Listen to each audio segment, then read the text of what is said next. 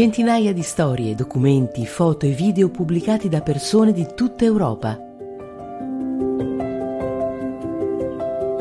La mia storia è un progetto collaborativo del Parlamento europeo in cui la storia si intreccia con la vita dei cittadini europei.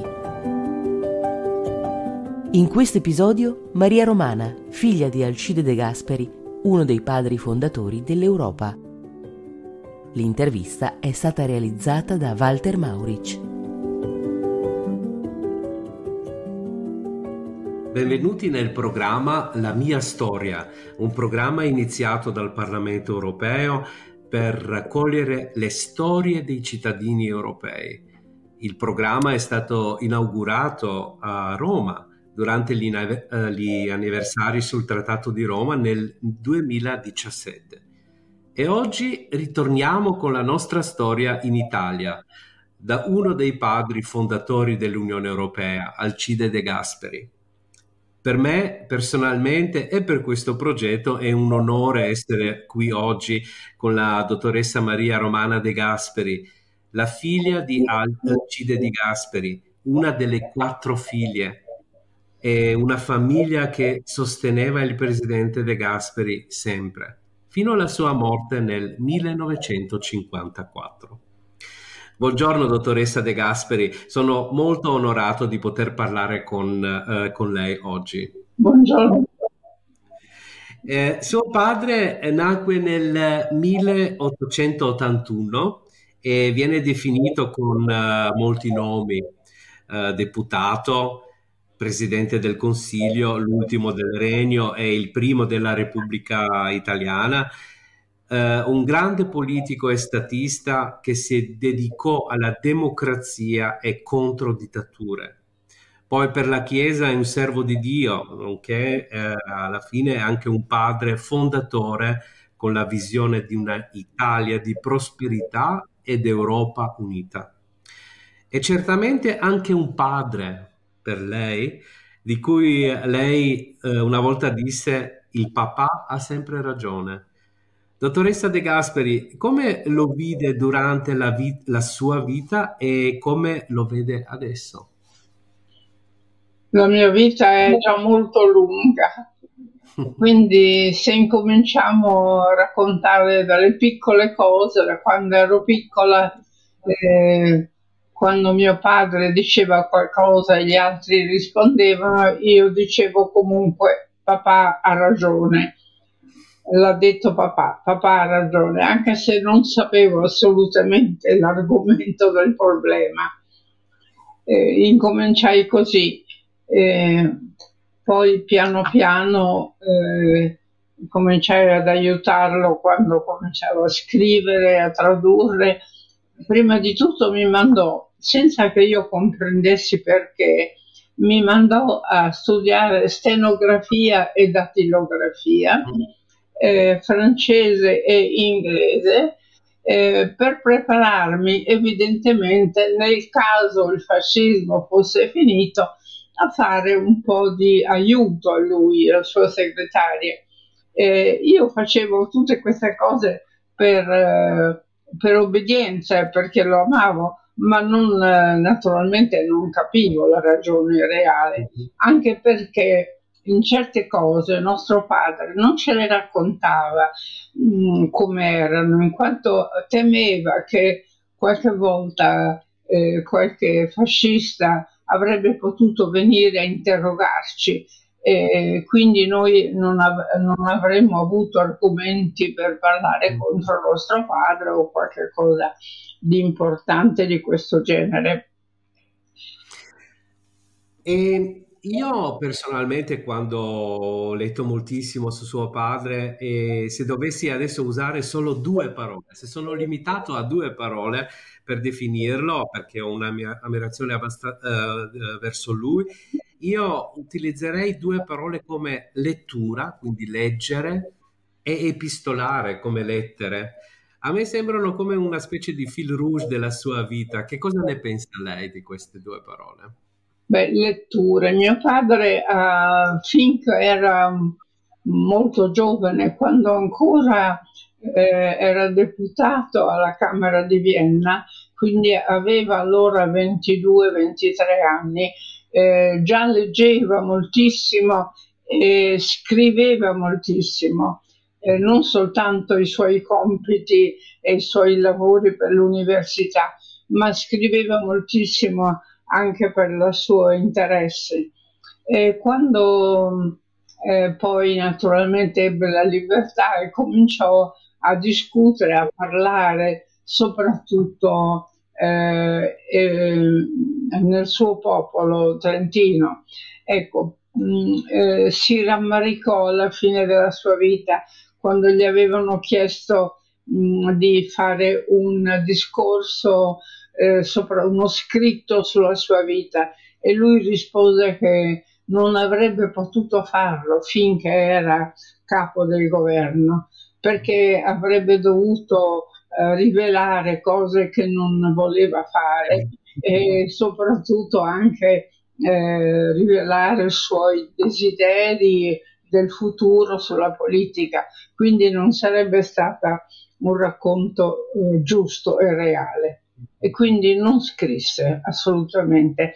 Mm, mio padre fece un'infinità di discorsi che furono poi tenuti in piedi, scritti naturalmente, ma non eh, pubblicò libri. Mm-hmm. Però li leggeva, come l'ha detto, e, e poi c'erano tantissime lettere che lui riceveva sì. e questi piccoli appunti magari che fanno parte adesso dei suoi libri e suoi racconti e il suo ruolo da testimone è veramente eh, non, non, cessa mai. Lei racconta e ci ispira con le sue storie di grande umanità di suo padre, vero? Sì, mio padre direi che scri- mentre era anche in ufficio, io ricordo a volte scriveva due o tre righe e le metteva da parte e quando dopo la sua morte io raccolsi tutti questi scritti, molti sono addirittura in latino perché per mio padre il latino era come fosse italiano, molti sono scritti in italiano e sono momenti di, eh, di pensiero, di ragionamento su quello che stava succedendo allora, mm. addirittura a volte su cosa doveva dire a delle persone eh, che gli proponevano qualcosa che lui non desiderava fare. Mm. Ecco. Uh, mi permetta adesso di, eh, di, percorrere alcuni periodi soltanto importanti della vita di suo padre che l'hanno formato come il padre fondatore dell'Unione Europea. Secondo lei, uh, come ha vissuto la sua esperienza da deputato austriaco in quella Camera a Vienna? Uh, come l'ha vissuto questa esperienza insieme ad altri popoli dell'impero austriaco? Eh, ricordo bene la Camera di Vienna perché sono andata poi, eh, quando è mancato mio padre, a vederla e c'è ancora il suo posto, è un, l'unico posto dove c'è segnato una targa di Alcide Gasperi. Allora i posti erano eh, decisi, sempre gli stessi, perché la Camera rappresentava parecchi popoli, quindi non si poteva cambiare posto certo. come si voleva eh, molto interessanti i suoi discorsi perché rappresentava allora un piccolo paese, quello che era il Trentino, povero soprattutto, quindi la necessità di avere aiuti, la necessità di trovare della giustizia nei confronti degli altri, ma anche nel periodo dove si parlava di guerra o di e ci sono dei discorsi interessanti dove eh, egli ricorda mh, mm, che cosa, eh, quali necessità e quali dis- disgrazie portano poi le guerre, che si poteva eh, cercare di avere le stesse cose parlando e discutendo invece che sparando. Mm-hmm. Però subito dopo uh, ha avuto anche la visione eh, cioè ha vissuto anche le dittature, no? e specialmente le dittature, la sua esperienza personale del fascismo, non gli hanno diminuito il suo fervore di democrazia. uno degli scritti più importanti che mi viene da dire è certamente la Costituzione della, della Repubblica Italiana. Secondo lei perché era così importante quel testo in quel periodo per suo padre? Perché bisognava dare alla nuova Italia una sicurezza di inizio eh, quale pote- sulla quale poi si poteva costruire veramente una vera democrazia che era stata completamente distrutta e dimenticata dal popolo italiano. Mm-hmm. Ecco, quindi era un inizio nuovo, mm-hmm. anche se l'Italia era eh, uscita da questa guerra in una povertà assoluta. Io mi ricordo bene di aver attraversato per la prima volta con lui eh, da, da, Roma a Napoli e giù nell'Italia del Sud eh, non si trovava che distruzione e povertà. E subito ha avuto anche un'altra visione, la visione dell'Europa unita, con i popoli eh, salvati da tutte le dittature del XX secolo e qui ha trovato subito un riscontro abbastanza favorevole con Schumann e Adenauer, vero? Sì, prima di questo vorrei dire che ha dovuto per incominciare a far lavorare gli italiani, ha dovuto andare a parlare in America. Sì. Eh, il suo eh, viaggio in America eh, fu abbastanza eh, avventuroso. Allora gli aerei eh, volavano a bassa quota e dovevano eh, ogni tanto riprendere eh, la benzina o quello che si usa perché non era sufficiente quello che avevano. Quindi abbiamo dovuto scendere per due volte prima di arrivare al, in America. E direi che il, il, nostro primo viaggio in America fu eh, molto interessante dal punto di vista dell'accoglienza perché in America c'erano un'infinità di ex italiani naturalmente che fecero delle feste enormi per noi, mm. eh, ma quello che interessava a mio padre era eh, avere un contatto con eh, i, i, i veri americani, cioè eh, la, chi comandava, perché, eh, per essere sicuro di avere un aiuto per incominciare a lavorare davvero. Eh, mi ricordo che per quanto avessimo avuto un'infinità di eh, promesse e soprattutto di ricevimenti, così giorno, il penultimo giorno mi disse, sai, io ho paura che questa volta non otteniamo niente. Mm-hmm. Mentre invece il giorno dopo ebbe questo famoso mh, mm, eh, foglio di carta che eh, dimostrava il primo aiuto economico eh, che ci fece, che ci, ci aiutò a ricominciare da capo. Mm-hmm.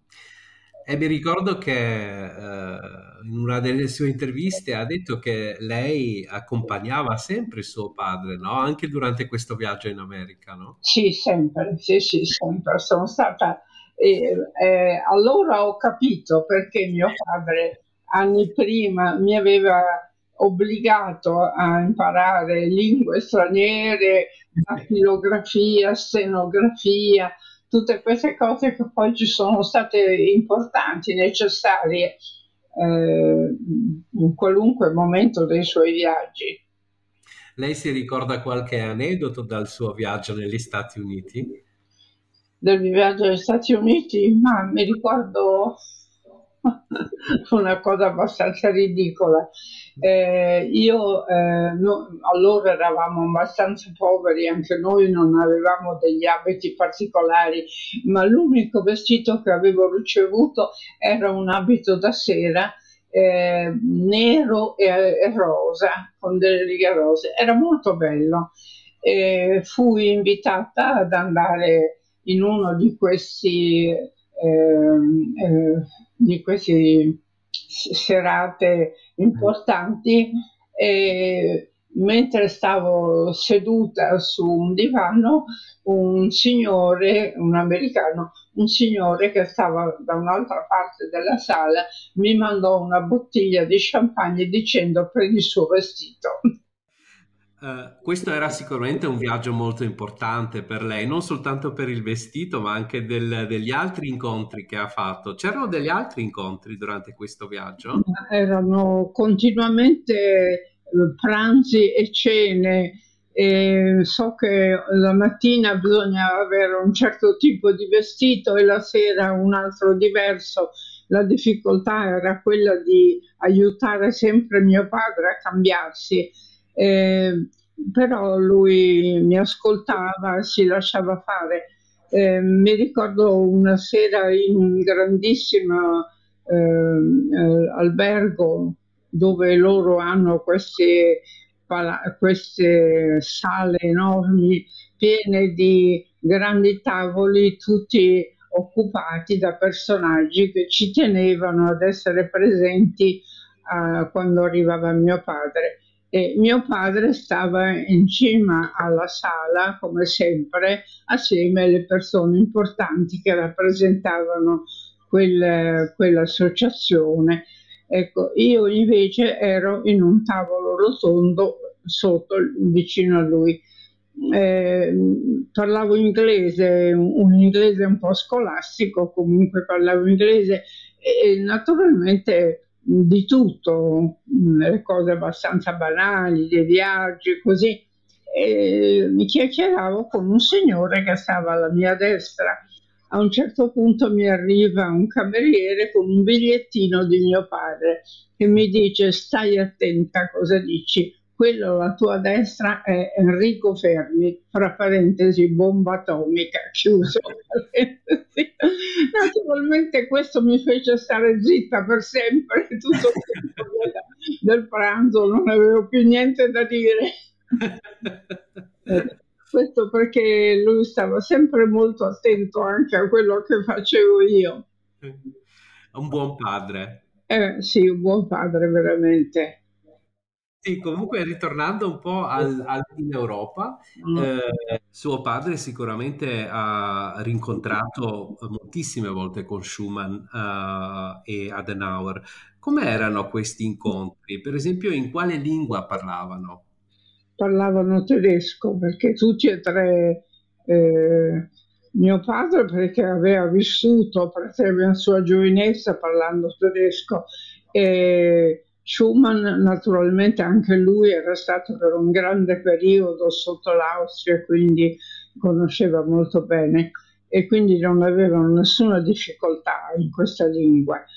Eh, ci sono parecchie fotografie dove si trovano i loro tre eh, che non solo parlano, però sorridono anche. Quindi evidentemente il loro tedesco era talmente eh, facile, talmente da potersi anche raccontare forse delle barzellette o comunque eh, fare dei commenti eh, su, de, su, dei momenti di, meno difficili e più facili da superare. E in questi rincontri erano a Roma, a Parigi, a Bruxelles, a, a, in Germania, dove si tenevano questi incontri? E in genere molto spesso si tenevano in Francia, ecco, mm. Però insomma anche in altri posti a seconda de, dei problemi. Io stessa che lavoravo al Viminale, allora la presidenza era al Viminale, Uh-huh. Eh, avevo un piccolo studio accanto a quello di mio padre e molto spesso mi è capitato di avere come compagni di qualche minuto perlomeno eh, questi personaggi quando aspettavano di parlare con mio padre. E naturalmente per me che ero ragazza fu un'esperienza eh, importante eh, incancellabile. Ecco. Um, se guardo adesso questi tre padri fondatori, tutti e tre erano uh, la gente del confine, uh, come quasi tutti gli europei. suo padre era anche innamorato delle sue, eh, sue, montagne dove avete passato tanto tempo insieme come famiglia. Uh, cosa facevate durante questi soggiorni nei, in Trentino? Ma eh, prima che diventasse presidente, eh, lui si, ci accompagnava sempre a camminare sulle montagne, anzi non cercava degli amici della sua età, eh, ma cercava dei ragazzi, eravamo eh, amici nostri, insomma, eh, gente di 15, 16 anni, 17 anni che ci eh, insegnava come camminare, come um, affrontare le difficoltà anche sulle rocce non ci lasciava mai sedere, ci, ci lasciava fermarsi, tenere il bastone in piedi ma riposare in piedi, diceva. E questa era una, un grande, eh, una grande eh, scuola. Eh, infatti lui era un insegnante tutta la vita. Ecco. Suo padre um, morì nella vostra casa di Borgo Valsugana nel, nell'agosto del 1954 uh, e questo non era lontano dalla casa dove nacque. Uh, che cosa rappresenta per lei questa giornata triste e cosa uh, rappresenta un po' questo ritorno alle radici? La casa non è a Borgo Valsugana, ma è a Sella di Valsugana, che è a mille metri. Mm-hmm. Eh, sì, morì lì eh, perché era molto stanco aveva lavorato disperatamente, direi, dopo il fascismo. Mm, ormai, oggi si dice un uomo di 80 anni che è ancora giovane, ma allora si considerava già una persona di età notevole. Eh, mio padre eh, l'ultimo anno era stanco. Eh, quando mm, arrivò in montagna mm, mi disse vieni che ti faccio vedere queste carte che tu una volta portavi di nascosto al fascismo e a una signora che abitava nel piano sotto perché le tenesse lì se nel caso che le forze fasciste fossero venute a guardare le, nostre, le mie carte, la mia casa. Mm-hmm. E allora fu la prima volta che mi aprì questo pacco.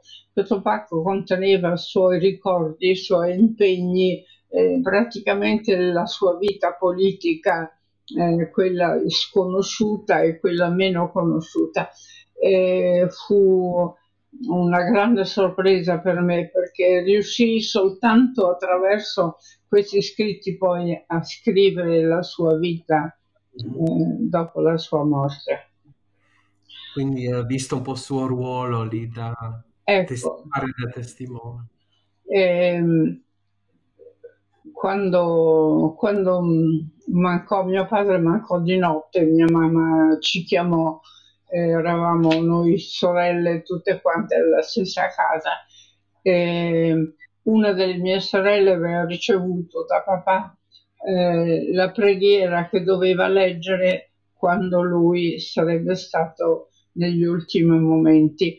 Mio padre era completamente eh, chiaro, Ehm, non era senza pensieri, gli pensava ancora, molto, aveva difficoltà a parlare, ma era chiarissimo. Eh, io con il braccio gli, lo, tenevo, eh, lo tenevo seduto un po' sul letto, leggermente appoggiato. E fece un cenno alla mia sorella e le fece leggere questa preghiera dei al Signore l'ultima preghiera del, dei morti, insomma, della, della, e mia sorella quasi piangendo la leggeva. La, la, la, preghiera finiva eh, Gesù, Gesù, Gesù. Ecco, e lui disse esattamente queste tre parole, chiuse gli occhi con un'aria serena e finì così. Sì. E, um, una, era una giornata triste sicuramente, però uh, io vorrei concludere con uh, anche un ringraziamento a lei personalmente per il testimone, uh, per, per, tutte queste testimonianze che fa all'onore di suo padre e, e non vediamo l'ora di sentire anche le altre se ha altri progetti per, per raccontare la storia di suo padre come fondatore eh, padre fondatore anche dell'Unione Europea. Sì, ci sarebbe da parlare per delle ore di seguito. sì, noi siamo sempre a sua Le sue idee sull'Europa, perché il suo sogno veramente mh, era quello dell'Unione Europea, un'unione vera però, certo. non quella che purtroppo abbiamo nelle nostre mani oggi. Dottoressa De Gasperi, ringrazio sentitamente per la sua testimonianza che ci riempie di entusiasmo e passione per la visione di suo padre e ci invita nuovamente a riflettere sui padri fondatori uh, dell'Europa Unita e soprattutto sulle persone per bene come suo padre era. Grazie. Grazie a lei. Avete ascoltato La mia storia, un progetto del Parlamento europeo in collaborazione con cittadini provenienti da tutta Europa. Se siete interessati ad altri podcast del Parlamento europeo, potete consultare il sito Europarl Audio o visitare il portale My House of European History.